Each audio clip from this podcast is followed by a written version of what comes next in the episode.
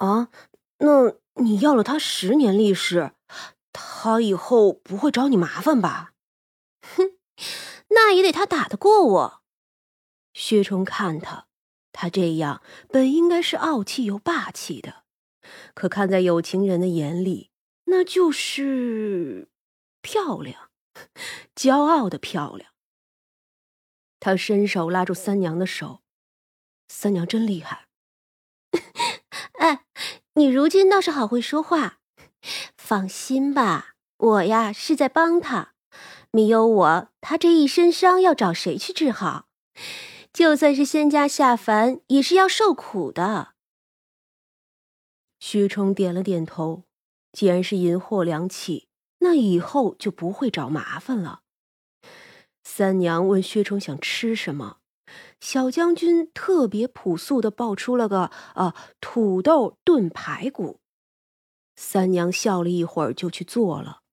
正好有早上新买的新鲜肋排，剁成块儿。怕他吃的不够爽，还加了些五花肉块儿。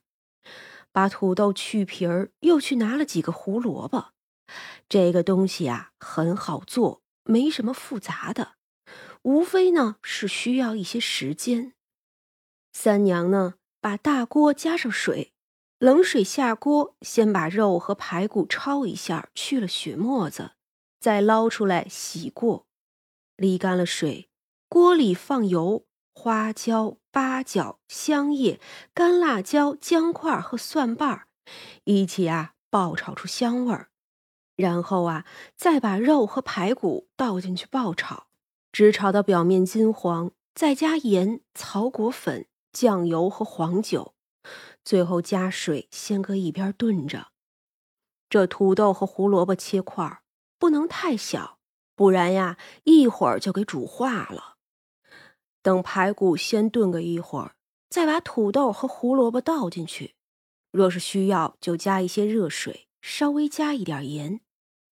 这火不能大了，不然土豆淀粉是容易糊锅的。约么有个两刻钟就能好了。三娘呢，焖了一大锅米饭，又蒸了几个玉米面的窝窝头。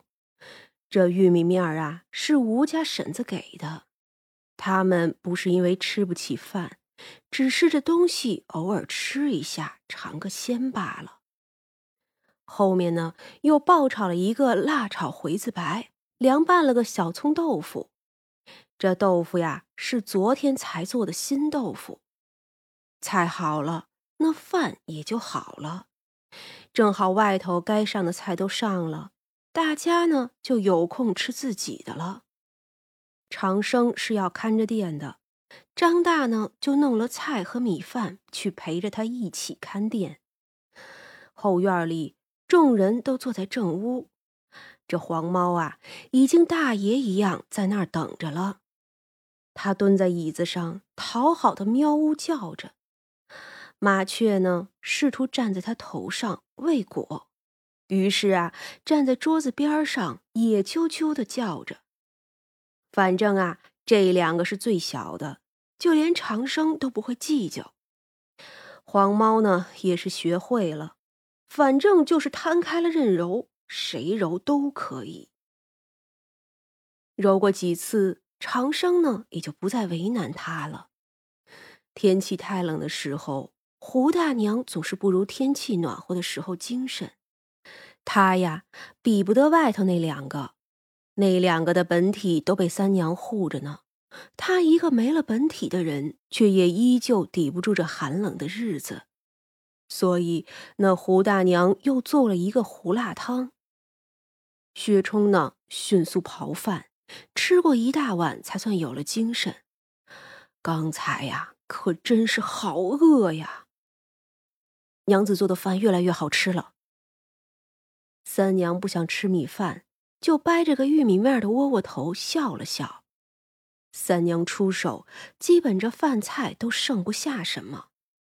最后一张桌子收拾得干干净净。这天呀，又开始零星的飘雪花了。虽说是不大，可也毕竟是冷啊。这大堂里最后的一位食客也已经起身走了。长生他们慢慢收拾着，还没有关门，就见一个乞丐过来，站在门口。呃，有那残羹剩饭的，施舍些吧，谢谢老爷们了，谢谢啊。长生就把刚收拾起来的那些还好的给了他。那乞丐谢天谢地的拿了，也不着急走，就在门口坐着，贪那里头的一丝丝暖意，赶紧吃了。毕竟这天气啊，这肚子里没食儿，可真是不行呢。正好胡大娘过来，就又给他舀了一碗胡辣汤。这天气是从去年冬天开始大冷的，燕京城倒是还好。可周边呀，就有些地方受灾了。虽然每天都有人看着，不许乞丐进来，但到底难免有人还是混了进来。他们呀都不容易，小心翼翼的，还要不被官府抓到，不然转脸就被赶了出去。这乞丐吃饱喝足，就起身作揖走了。如今呀，能吃上一顿饱饭，那都是三生有幸，也不敢奢求更多了。燕京城的百姓依旧过得富庶，可也有些人已经感受到这繁华盛景下的颓败。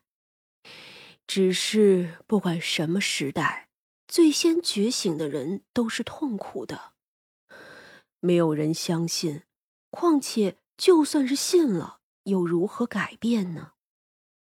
夜深了，三娘透过窗户看着院中的鬼魂，眼神极其的平淡。奴家听说无为馆会为鬼魂报仇，奴家特地来寻，求大人帮帮奴家。那彩月班的小丽老板是奴家的仇人，奴家想要报仇。我不做赔本的买卖。奴家知道，奴家知道，只要您愿意帮奴家就好，奴家有什么就都可以给您的。你，你什么都没有，做了那么多恶事，想投胎都难。女鬼一知，奴家何曾做过什么恶事？奴家的夫君因为他们而死，奴家不过是报仇罢了。哼。报仇！你把自己娘家害得家破人亡，唯一的侄子流落戏班子，过着朝不保夕的生活，你还要赶尽杀绝？三娘冷笑一声，伸手一拽，隔着老远就把那女鬼拽过来，隔着窗户看她的眼睛。薛冲就在三娘身后，所以很容易也看见了那段被女鬼自己扭曲了的记忆。这小李老板是跟他的师傅姓了厉，其实啊，他本来是姓周的，原名叫做周锦行，自然是谨言慎行的意思。这周家原本不在燕京城，而是在南方，也是一个小家族。家中啊，有人早年中了状元，官至一品。当年周锦行的爷爷也是个三品的大员。在地方上就算是很好了。这周家虽然不是什么大富大贵的人家，可也到底是个官宦人家，门第呀那是足够高的。这周家的子嗣不算丰厚，周锦行的爷爷一共只有一儿两女，这女鬼是长姐，还有一个妹妹，而周锦行的爹呢是最小的一个。这女鬼当年看上了一个穷书生，这周家虽然门第不低，可却也不迂腐。要是能叫女儿找个读书人，如今没钱算什么呀？以后仕途顺遂就好。可这女鬼找的读书人，委实是个不怎么样的，贪财好色，还赌博侠妓，反正啊是五毒俱全，就只有一张脸长得好。也是如今这世道不见女子出入，这才叫他看见周家这位长女。而女鬼那个时候涉世未深，自然一下子就迷上了那个人。家里呀不许她嫁，她呢就跟自己的母亲闹了起来。闹也就算了，没有想到她竟暗地里跟那男人睡了。